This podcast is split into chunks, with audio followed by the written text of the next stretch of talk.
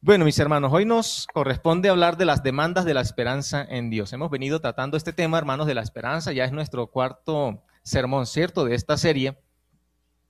Y, hermanos, hemos hablado, ¿cierto?, del valor de, esa esperanza que tenemos en el Señor, ¿cierto?, de lo valiosa que es, ¿cierto? De, lo hermosa, de lo preciosa que es esa esperanza, de lo singular que es. Y hermanos, pues Hoy nos corresponde, como todas las cosas a las que le damos valor, ¿cierto? Nos toca cuidarlas. Y también como corresponder de alguna manera a eso que recibimos del Señor de manera gratuita, porque la, manera, hermanos, de alcanzar esa esperanza en Dios es mediante la fe en Jesús, ¿sí? Mediante la fe en Jesús, no hay otra condición. Sin embargo, tener esa esperanza en Dios, hermanos, nos demanda a nosotros, nos demanda una gran responsabilidad. Y es de eso, hermanos, de lo que vamos en esta eh, oportunidad a hablar. Que esa esperanza en Dios no es una gran, es una gran responsabilidad. Hay demandas, hermanos, en la Biblia para nosotros, hay, hay mandamientos, hay ordenanzas eh, del Señor para nosotros.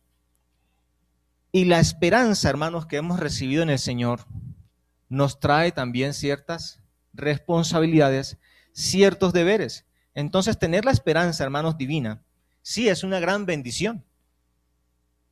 Por eso se identifica, hermanos, como bienaventurada, porque es una gran, una gran bendición. Pero también, hermanos, nos demanda a nosotros responsabilidad cristiana. Por eso la pregunta allí, ¿no? Y es lo que vamos a responder en la mañana de hoy. ¿Cuáles son esas demandas, hermanos, que, que, nos exige el hecho de tener una esperanza bienaventurada, una esperanza gloriosa? De modo, hermanos, que nos animemos y nos motivemos a que, si bien tenemos esa dicha por la esperanza de la gloria del Señor, no es para que andemos, hermanos, allí, como a veces decimos, no se nos venga en gana, sino, hermanos, para andar responsablemente, sino para andar como, correspondiendo, hermanos, a esa esperanza que tenemos en el Señor. Y de eso es lo que vamos a hablar, ¿no? Eso es lo que vamos a hablar. Quiero, hermanos, señalar tres de estas demandas. Vamos a mirar unos pasajes bíblicos. El primero está en Hebreos capítulo 6, versículo 6. Versículo 11, perdón. Para indicar, hermanos, déjalo allí, atrás. Para indicar que la esperanza en Dios demanda plena certeza, plena certeza. Para que vayamos comprendiendo, hermanos, a qué se refiere esta, este compromiso, esta responsabilidad o este deber, allá en Hebreos 6:11 leemos lo siguiente. Vamos a leer, dice, pero deseamos que cada uno de, de vosotros muestre la misma solicitud hasta el fin ¿Para qué? Para plena certeza de la esperanza. Esa expresión, hermanos, plena certeza, es lo mismo que tener entera confianza. Tome nota de eso. Es tener plena seguridad, una seguridad completa. En algunos casos, hermanos, podemos señalar este, esta expresión, plena certeza, como madurez espiritual, madurez cristiana. Y precisamente, hermanos, en este capítulo 6 y en el capítulo 5, el, autor de la carta a los hebreos viene tratando, hermanos, acerca de la madurez. Si usted nota en el capítulo 5, al final de Hebreos, déjeme, me ubico aquí en, la, en el texto bíblico también. Mire el capítulo 5, versículo 12 dice, porque debiendo ser ya qué? Maestros, ¿sí? Maestros. Después de tanto tiempo, tenéis necesidad de que se os vuelva a enseñar cuáles son los primeros rudimentos de las palabras de Dios y habéis llegado a ser tales que tenéis necesidad de leche y no de alimento sólido. Está hablando de una persona, una persona que le falta madurez, que le falta plena certeza, plena confianza. ¿Sí? Entonces, mis hermanos, teniendo en cuenta esto y ese, ese contexto, porque el, autor de Hebreos está hablando de una exhortación a avanzar hacia la madurez, está incluso hablando de una advertencia, hermanos, de ser reprobados por Dios a causa de esto.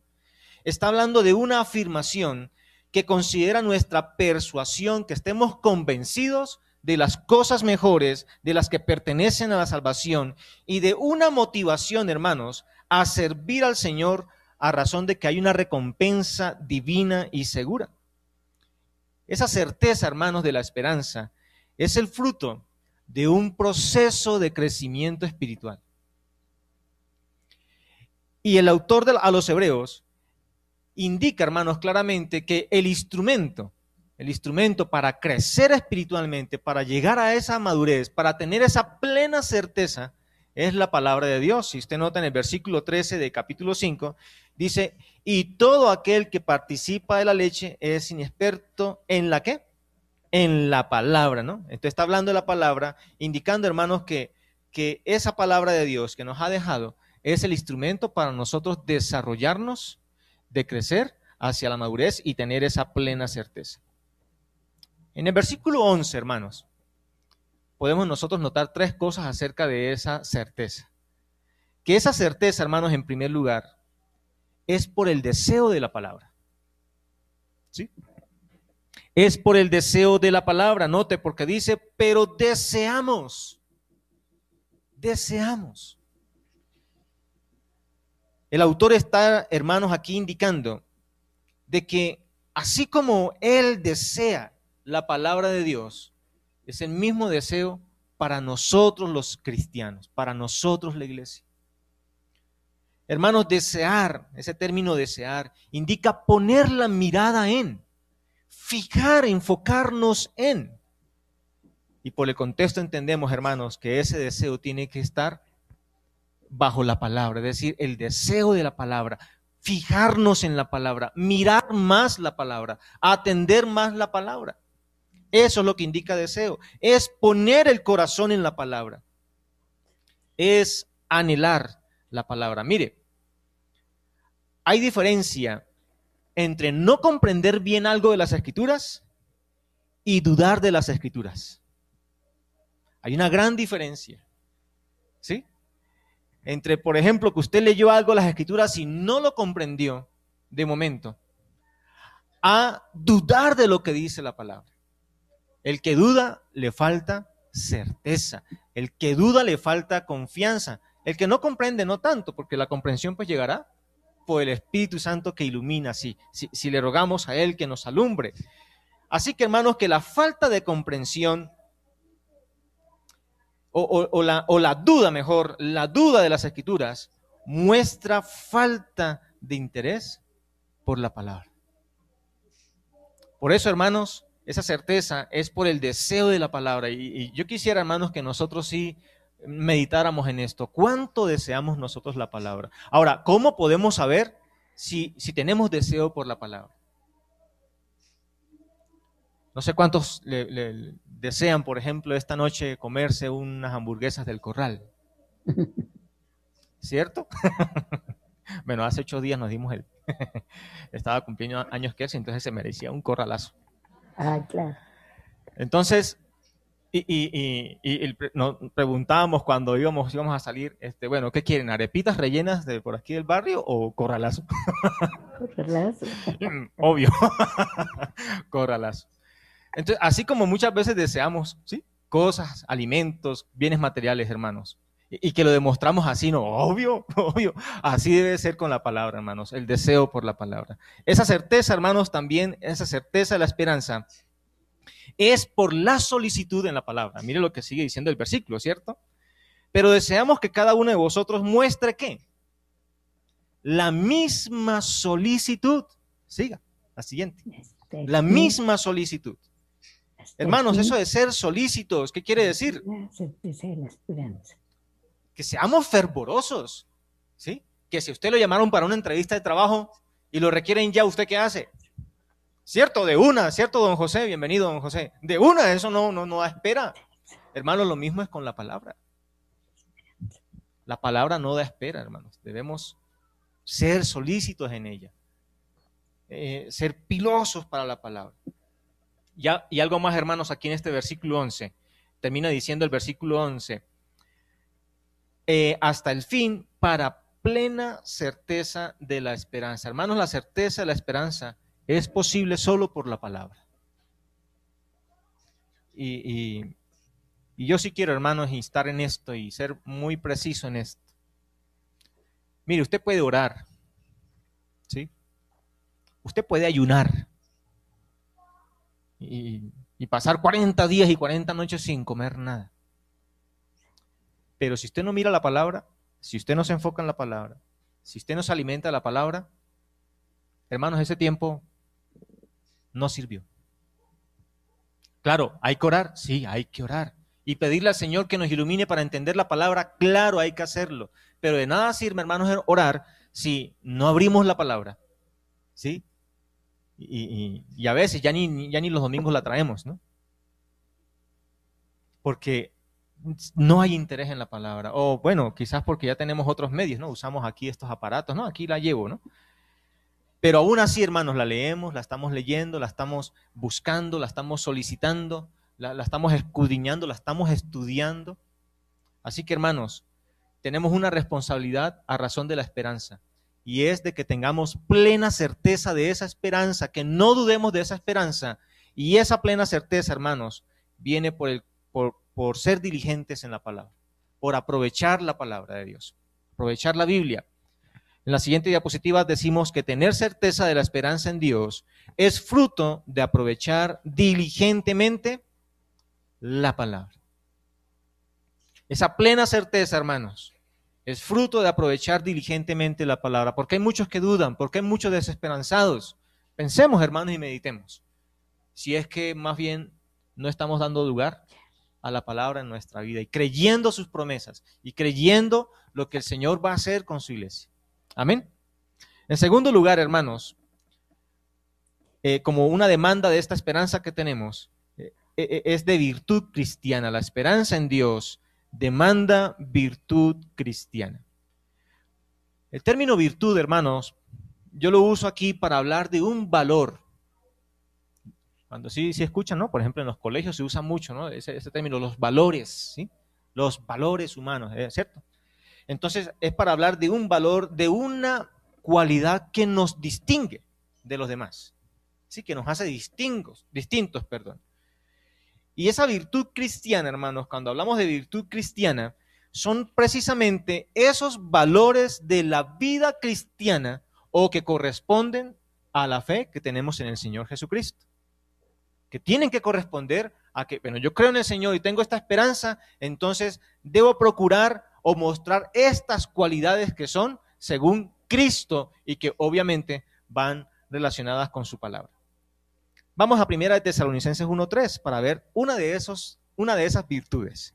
Primera de Tesalonicenses 1.3. Ahí. Y leemos. Acordándonos sin cesar delante del Dios y Padre nuestro de la obra de vuestra fe, del trabajo de vuestro amor y mire lo que dice al final, y de vuestra qué? Constancia en la esperanza. ¿Qué virtud, qué cualidad tiene allí la esperanza? Constancia. Hermanos, entonces la virtud de ser qué? Constantes. Aquí, hermanos, no cabe entre nosotros decir, perdí la esperanza. Y mucho menos si decimos que lo último que se pierde es la esperanza. O sea, esto, hermanos, es de ser constantes. E, e, esta palabra constancia aquí es lo mismo que paciencia. Y es de llevar las dificultades con gozo, aguantando con gozo el día de nuestra glorificación. Porque si algo hay seguro, hermanos, es nuestra esperanza.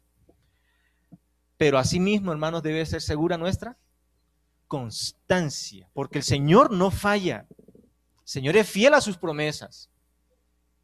Y nosotros, hermanos, debemos corresponder, obviamente, con la ayuda del Señor, siendo constantes, no perdiendo esa esperanza. Entonces, la constancia, hermanos, o paciencia, supone pruebas. Hermanos, si no hay pruebas, pues ¿para qué la paciencia? Es más, hermanos, cuando estemos en gloria con el Señor, ya no se va a requerir más de paciencia. ¿Para qué paciencia en el cielo si allá no van a haber ni sufrimientos, dice la escritura, que ni muerte, ni llanto, ni dolor? Pero mientras que estemos aquí y en este cuerpo, sí vamos a requerir paciencia y esa paciencia es una virtud que nos demanda la esperanza. Ahora, ¿qué es lo que hay, qué es lo que, hay que esperar tanto? Mira el versículo 10 ahí de Primera de Tesalonicenses. ¿Qué es lo tanto que hay que esperar? ¿Qué dice el versículo 10?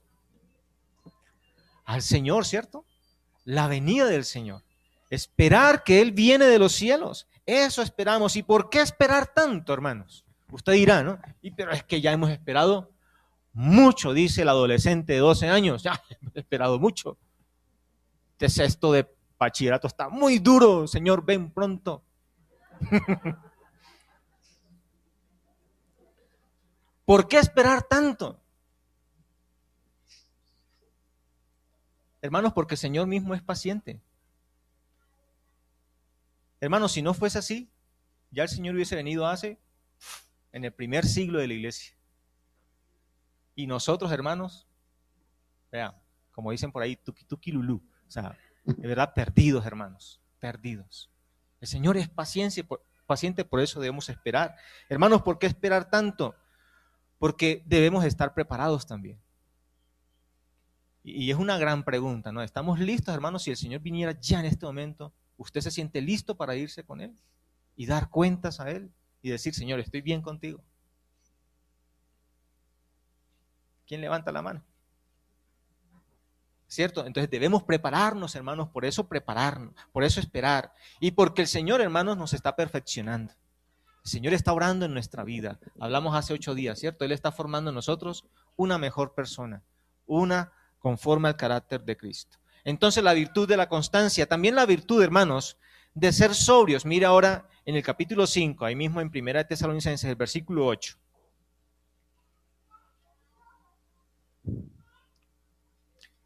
Dice, pero nosotros que somos del día, seamos que sobrios, habiéndonos vestido con la coraza de fe y de amor y con la esperanza de salvación como yelmo. Entonces note que la esperanza, hermanos, el tener la esperanza, cuando habla ahí de que, hemos sido vestidos, la idea es que tenemos puesta la esperanza. La esperanza va con nosotros. Junto con esa esperanza, hermanos, debemos ser sobrios. ¿Y qué es ser sobrios? Pues lo contrario, andar borrachos. No sé cuántos de ustedes han tenido la experiencia de emborracharse. Triste experiencia, ¿cierto? Yo la tuve, lamentablemente. Y, en, esa, en esa situación, hermanos, uno no tiene control de sí mismo. Así que hermanos, la, esperanza nos demanda que seamos sobrios, esto es, que seamos discretos, juiciosos, que aprendamos a tener dominio propio, dominio propio. Mira, hoy día hay muchas enfermedades, ¿no? Hay tantas enfermedades, eh, eh, una, una, muy común es, es, el azúcar, muchos sufren, ¿no? ¿Cómo, eh, diabetes, diabetes, ¿cierto? Y que lucha, ¿cierto? El dominio propio para no comerse un dulce. Mm, mm. Bueno, la sobriedad, hermanos, tiene que ver con eso, con, tener ese dominio propio. Eh, esto no me conviene.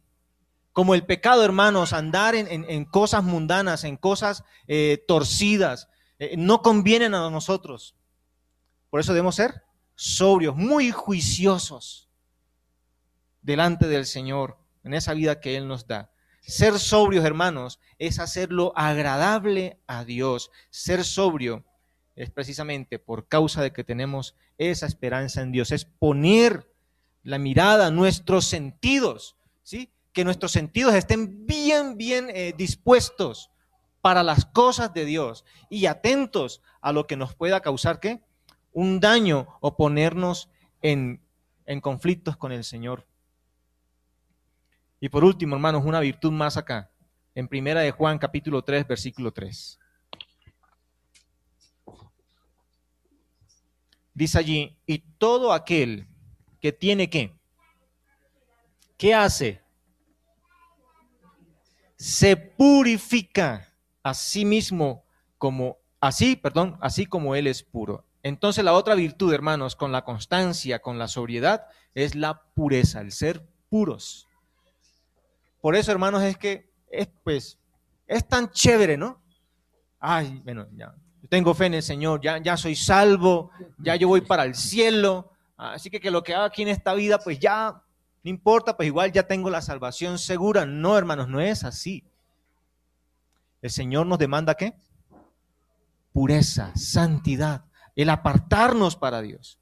Dice que se purifica, es decir, se santifica, se aparta del pecado. Mire que ahí en, Primera de Juan, ahí mismo en el versículo 2 nos dice cuál es esa, nos, nos define esa esperanza. ¿Cuál es esa esperanza? Amados, ahora somos hijos de Dios, pero aún no se ha manifestado lo que hemos de ser, pero sabemos que cuando Él que se manifieste, ¿qué pasará? Seremos semejantes a Él porque le veremos tal como Él es. Esa es nuestra esperanza, hermanos. ¿No le parece hermoso? Que veremos al Señor y que seremos como Él. Pero eso nos demanda hoy que nos purifiquemos, así como Él fue puro, santo, sin mancha. Hermanos, apartémonos del pecado. Y creo que no debemos enseñar nosotros aquí, ya no deberíamos enseñar qué es pecado. La misma conciencia, hermanos, nos, nos indica lo que está bien, lo que está mal. La misma conciencia nos juzga. Si usted le gritó a su esposa, usted sabe que eso está mal. Si usted golpeó a su esposa, si usted le hizo un daño a su familia, usted sabe, hermano, que eso está mal, hay que apartarse de eso. Si usted, querida hermana, es la que está ahí ofendiendo a su esposo y regañando a su esposo todo el tiempo, pues sí, de pronto él es desjuiciado y deja los boxers por ahí donde sea, pero, pero, pero eh, el Señor enseña cómo tratar esas cosas, ¿eh? ¿Cómo, cómo, la mujer debe eh, tratar, cómo debe manejar esa situación, sin llegar a qué? A ofender, a irrespetar, a pecar. Los hijos, ya toca, ya ellos saben que tienen que obedecer y que hay que arreglar la cama, que hay que arreglar el desorden. Ellos saben. Y no hacerlo, pues es, es pecado, porque están desobedeciendo. Entonces hay que apartarnos de eso y hacer lo que es justo delante de Dios. Hermanos, termino aquí diciendo en esta parte que tener esperanza en Dios implica vivir conforme a la grada de Dios. Y por último, hermanos, la última responsabilidad que quiero compartir aquí la encontramos en, eh, en Hebreos. Vamos a Hebreos y otro pasaje que está en Primera de Pedro. Primero vamos a Hebreos capítulo 10, versículo 23, para indicar, hermanos, que la esperanza en Dios nos demanda proclamación.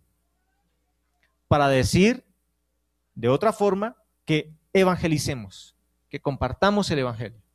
Proclamar esa esperanza. Mire qué dice Hebreos 10, 23.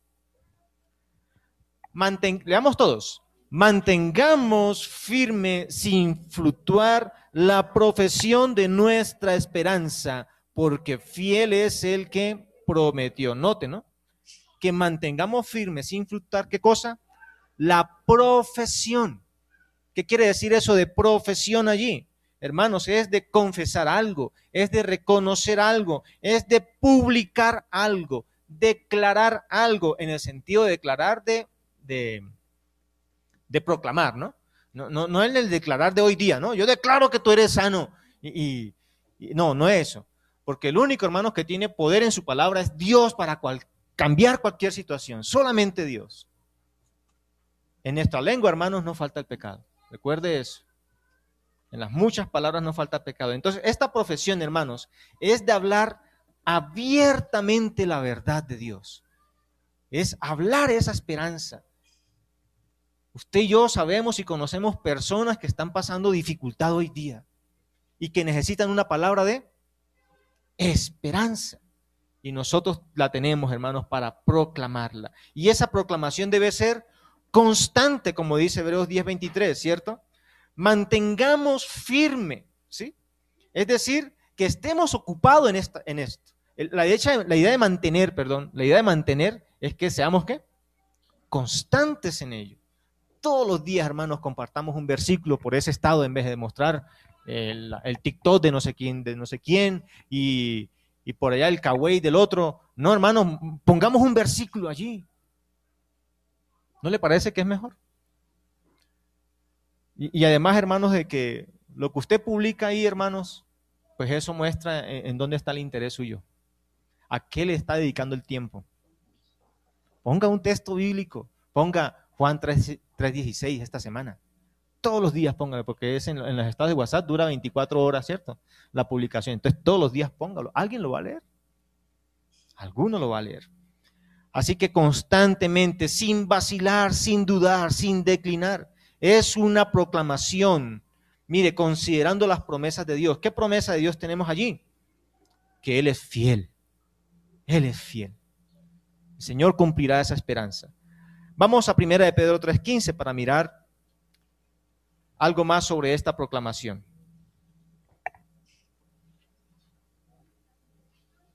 ¿Qué dice primera de Pedro 3.15? Leamos juntos. Sino santificad a Dios el Señor en vuestros corazones y estad siempre preparados para presentar defensa con mansedumbre y reverencia ante todo el que os demande razón de qué cosa? De la esperanza que hay en vosotros. ¿Usted tiene esa esperanza? Entonces, hermanos, aquí tenemos una responsabilidad cuando se nos demande. Bueno, ¿y en qué consiste eso de la salvación? Hábleme de Cristo. ¿sí? Eh, eh, ¿Seguro hay vida después de la muerte? ¿Usted cree eso? ¿Y qué nos dice? Que, que presentemos defensa, ¿cierto? Hermanos, esa proclamación nos indica aquí Pedro que para ello debemos estar preparados. ¿Cierto que nos corchan? ¿Verdad que nos han corchado? A mí me han corchado muchas veces.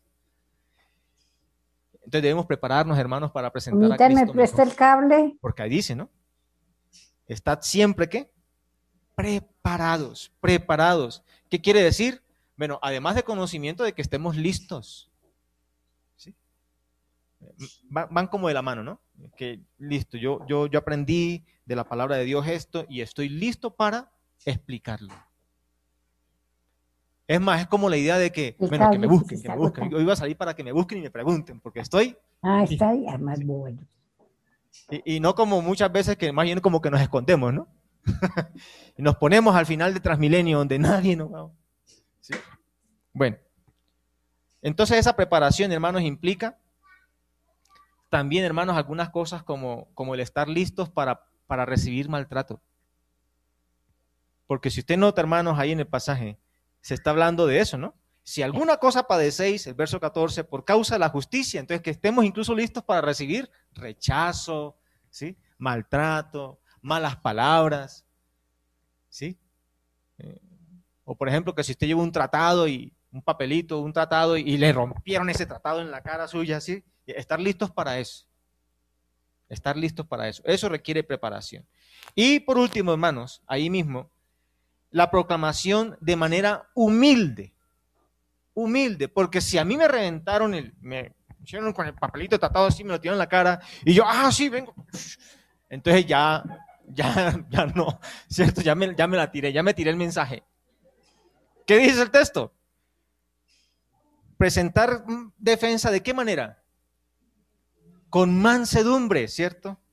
Y reverencia. Entonces, la, idea de ser manso es que voy a tener todas mis emociones bajo control. Eh, no, no estoy diciendo que no nos moleste, ¿cierto? Porque uno se molesta. Creo que una vez por aquí regalando Biblias pasó a algunos, ¿no? Ah, eso nos tiraban las Biblias, eso, no, yo no quiero eso, ¿no? Y como que sentían una cosa aquí fea adentro, ¿cierto? como convertirse en Hulk. bueno, hoy gracias a Dios estoy haciendo reír a mi hijo. Casi no lo hago reír en mis enseñanzas. Bueno, este, tampoco es el propósito, ¿no? Pero, pero es mantener eso, ¿cierto? Ahí controlado. Tener dominio propio de eso. Y dice que con reverencia. nunca proferir una palabra de irrespeto para con el otro. Nunca. Porque Cristo no lo haría ser humildes. Si me recibió, bien. Y si no, pues seguimos orando, ¿cierto? Con humildad y, haciendo el trabajo constantemente, hermanos. Constantemente. Termino, hermanos, diciendo acá que el mundo necesita saber que hay mejor esperanza en Dios. Amén. Y la cosa es que nosotros tenemos esa esperanza y el deber de proclamarla. Hermano, concluyo diciendo esto. Tener esperanza en Dios es una gran responsabilidad. No es, no solamente decir que chévere, soy salvo, sino que también tengo una responsabilidad de crecer espiritualmente para tener plena certeza a través de la palabra. ¿Sí? De, cultivar, de procurar esas virtudes cristianas como la constancia, la pureza. Y hermanos también, de proclamarla a otros, de hablar de esa esperanza a otros. Busquemos los medios, no perdamos la oportunidad. Que el Señor nos bendiga en estas cosas, hermanos. Termino diciendo esto. Esta responsabilidad es para con nosotros mismos, crecimiento espiritual. Es para con Dios, buen testimonio delante de Él. Y para con el mundo, proclamando esa esperanza a través del Evangelio del Señor. Oremos, hermanos. Padre, muchas gracias te damos en esta mañana por tu palabra que nos permites predicar, proclamar y resaltar hoy, Señor, estas responsabilidades, estos deberes, a razón de tener esperanza, la mejor esperanza, la cual está en ti.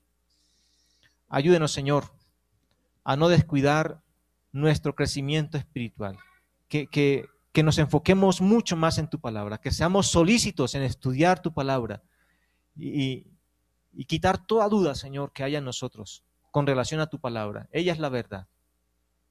También, Señor, que como fruto de este crecimiento seamos constantes, seamos pacientes en esa esperanza. Que, que, que, seamos santos, Señor, en toda nuestra manera de vivir. Que seamos sobrios, Señor. Juiciosos, bien juiciosos, ordenados. Cabales, Señor, para hacer tu voluntad. Y también, Señor, a no callar, a seguir proclamando esta esperanza de las maneras que tú nos permites hoy día, Señor. En el nombre de Cristo Jesús. Amén y amén. amén.